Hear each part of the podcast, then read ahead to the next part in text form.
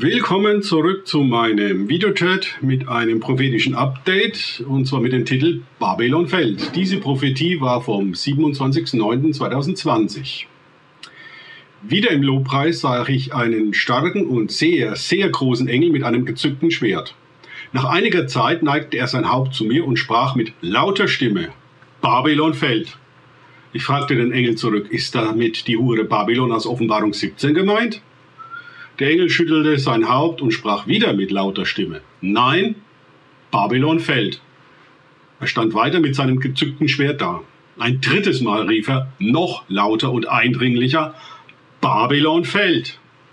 Danach konnte ich ihm nicht mehr im Geist sehen. Ich dachte darüber nach, was ich gerade geoffenbart bekommen hatte. Da erinnerte mich der Heilige Geist an 9-11. Die Bilder vom 9. September 2001 waren wieder präsent wie zuerst die beiden Türme des World Trade Centers, übersetzt Welthandelszentrum, WDC 2 und WTC 1 einstürzen und anschließend das WDC 7. Möglicherweise hatte, hat der starke Engel deshalb dreimal Babylon fällt ausgerufen. Soweit die Prophetie.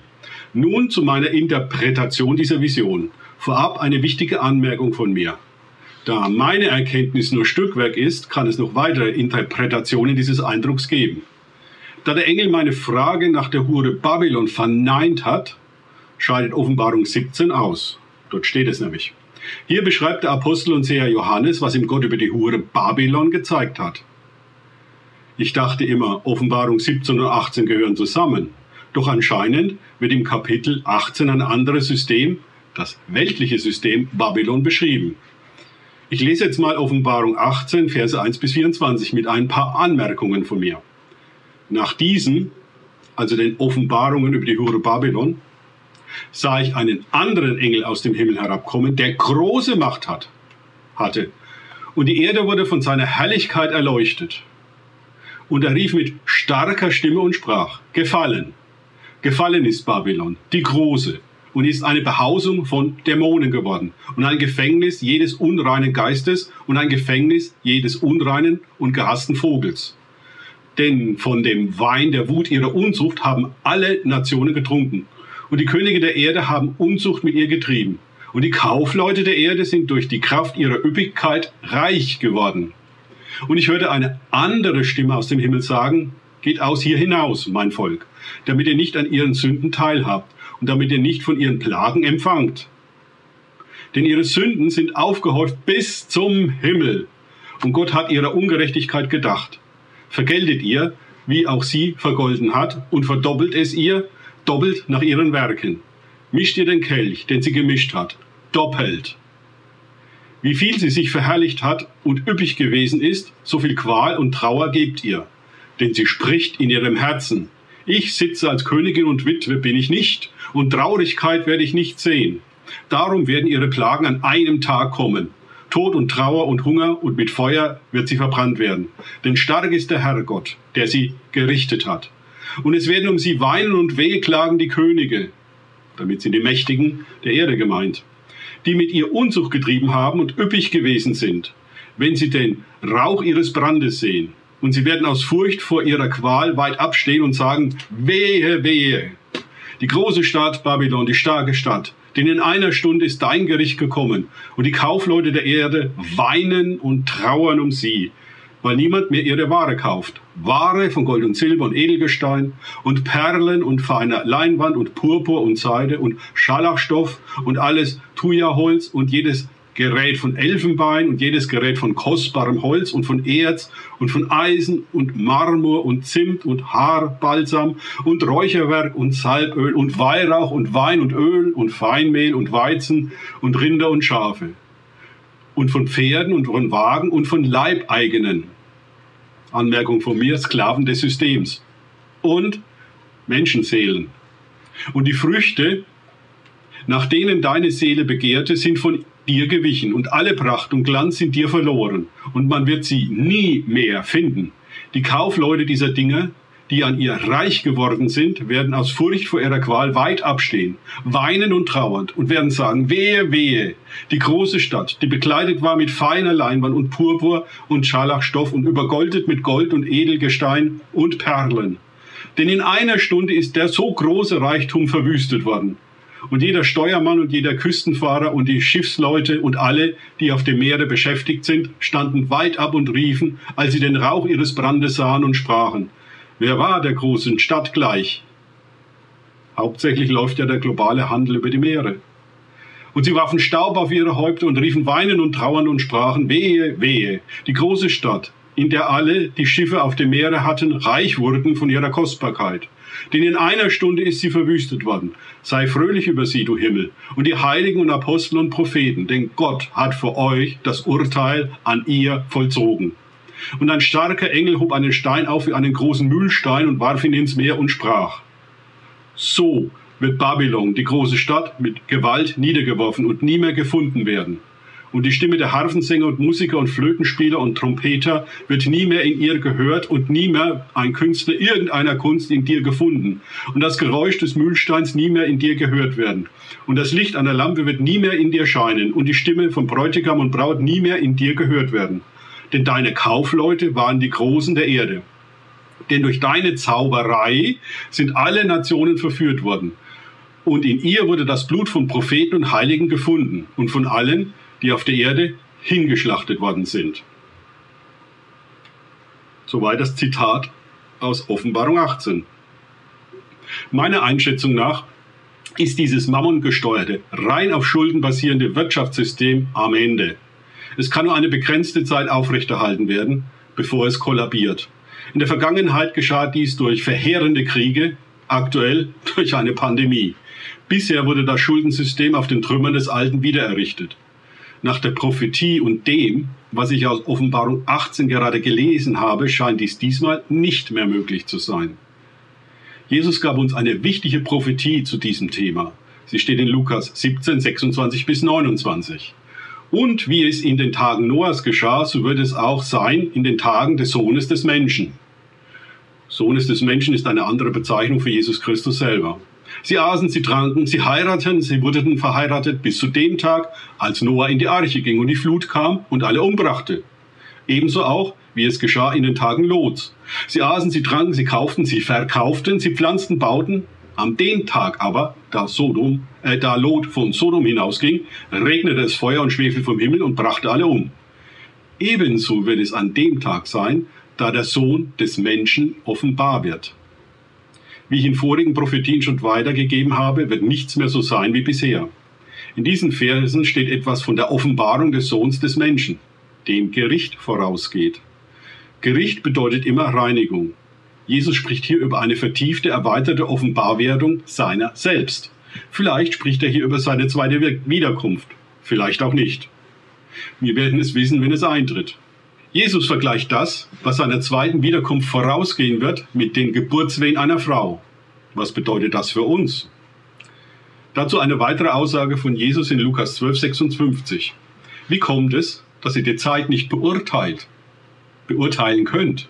Dazu noch die parallele Stelle im Alten Testament in 1. Chronik 12, 33.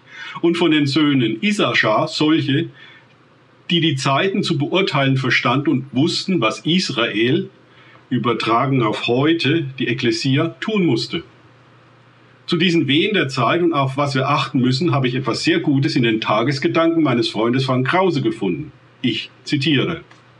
Jesus wird die Zeit auf der Weltenuhr, wie wir sie kennen, beenden, um eine neue Zeit einzuläuten.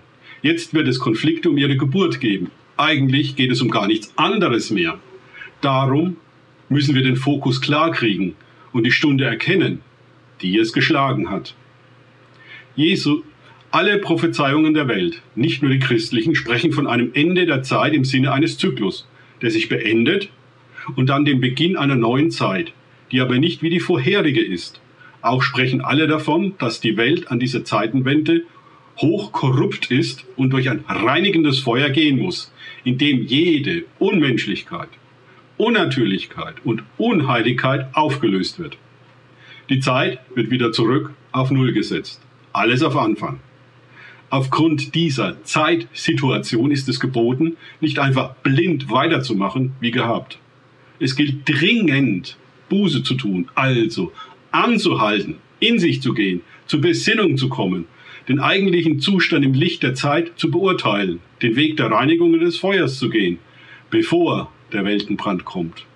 Denn richten wir uns selber, müssen wir nicht gerichtet werden.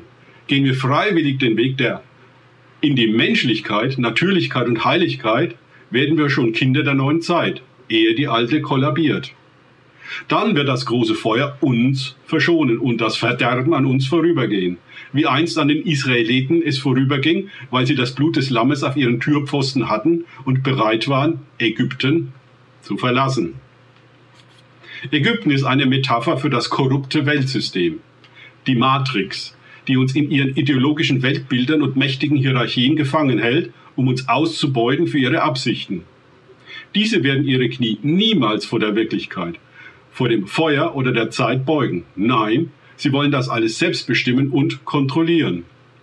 Wenn da nur noch Asche übrig ist, dann werden sie eben diese kontrollieren und Geschäfte damit machen. Sie sind, was sie sind. Wir können nicht erwarten, dass sie Buße tun, zu keinem Preis. Die Geschichte hat doch überdeutlich gezeigt, dass sie vor nichts zurückschrecken, um sich durchzusetzen. Und wenn sie dafür über Millionen Leichen gehen, also müssen wir unsere Hoffnung auf ein anderes Reich und seinen Boden setzen. Das Reich Gottes und seinen Christus, die nicht von dieser Welt sind.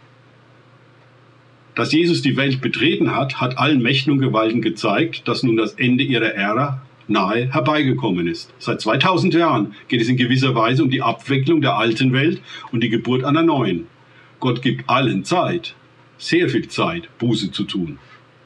Jesus weiß, wie gerne wir die Augen vor der Realität verschließen und noch schnell kurz vor Torschluss unser Häuschen bauen oder Karriere machen wollen oder nochmal Urlaub auf Mallorca oder wo auch immer machen wollen. Wir begreifen nicht, was wir mit den Wehen der Endzeit zu tun haben und wie wir angesichts dessen den angemessenen Weg der Buße gehen, um ihn auch anderen zu bahnen, die der vergehenden Welt entfliehen wollen. Die Matrix gaukelt uns eine schöne bunte Welt vor, in der großartige Institutionen voller Humanität und für die Menschenrechte sorgen, den Hunger beenden und eine friedliche Menschheit organisieren, die gar keines reinigenden Feuers bedarf. Aber wer nur genau hinsieht, wird erkennen, dass sie auch dafür über endlos viele Leichen gehen und ein unvorstellbar mächtiges globales Kontroll- und Fremdbestimmungsimperium aufrichten, das durch und durch korrupt ist. Unmenschlich, unnatürlich, ungöttlich. Aber das darf man natürlich weder denken noch sagen. Dafür werden alle gleichgestaltet. Dafür werden alle gleichgeschaltet, um dankbare, glückliche Bioroboter zu sein in der großen Maschine Babylon. Jeder von uns wird von Jesus herausgefordert, die Augen aufzumachen und die Zeit zu beurteilen, in der wir leben, bzw. sterben. Sie zu ignorieren und einfach weiterzumachen wie gehabt, das vergleicht Jesus an anderer Stelle den Tagen Noahs und den Tagen Lots. Sie aßen und tranken, kauften und verkauften, sie pflanzten und bauten, bis zu dem Tag, an dem Noah in die Arche ging und Lot Sodom verließ. Habe ich früher schon zitiert. Dass ihre Welt ein jähes Ende finden würde, das war ganz unvorstellbar. Aber sie fand es. Nur wenige kamen davon. Wie sieht der Ausweg aus? Gehen wir den Weg der Buße, der würde er sich uns offenbaren, denn Gott schafft immer einen Ausweg und er hat einen Namen. Jesus. Er bringt uns raus aus Sodom und er bringt uns auch rein in die Arche. Gehen wir den Weg nicht, weil wir es auch nicht wirklich für nötig halten, verpassen wir unser Schiff und wir müssen durch die Flut und das Feuer gehen, welche die Welt erneuern. Also aufgepasst und bei, ne und bei Jesus nachgefragt. Zitat Ende. Den Ausführungen meines Freundes Frank Krause aus seinen Tagesgedanken schließe ich mich vorbehaltlos an. Wir alle, mich eingeschlossen, müssen dringend Buße tun und umkehren von unseren verkehrten Wegen. Dazu brauchen wir mehr als je zuvor Offenbarungen von Jesus Christus und dazu Worte der Erkenntnis und Weisheit vom Heiligen Geist. Wir müssen dringend in einen permanenten Dialog mit Gott eintreten, sonst können wir in dieser Zeit der Geburtswehen nicht bestehen und werden nur noch von Angst und Furcht beherrscht. Vielen Dank fürs Zuschauen. Wir sehen uns wieder.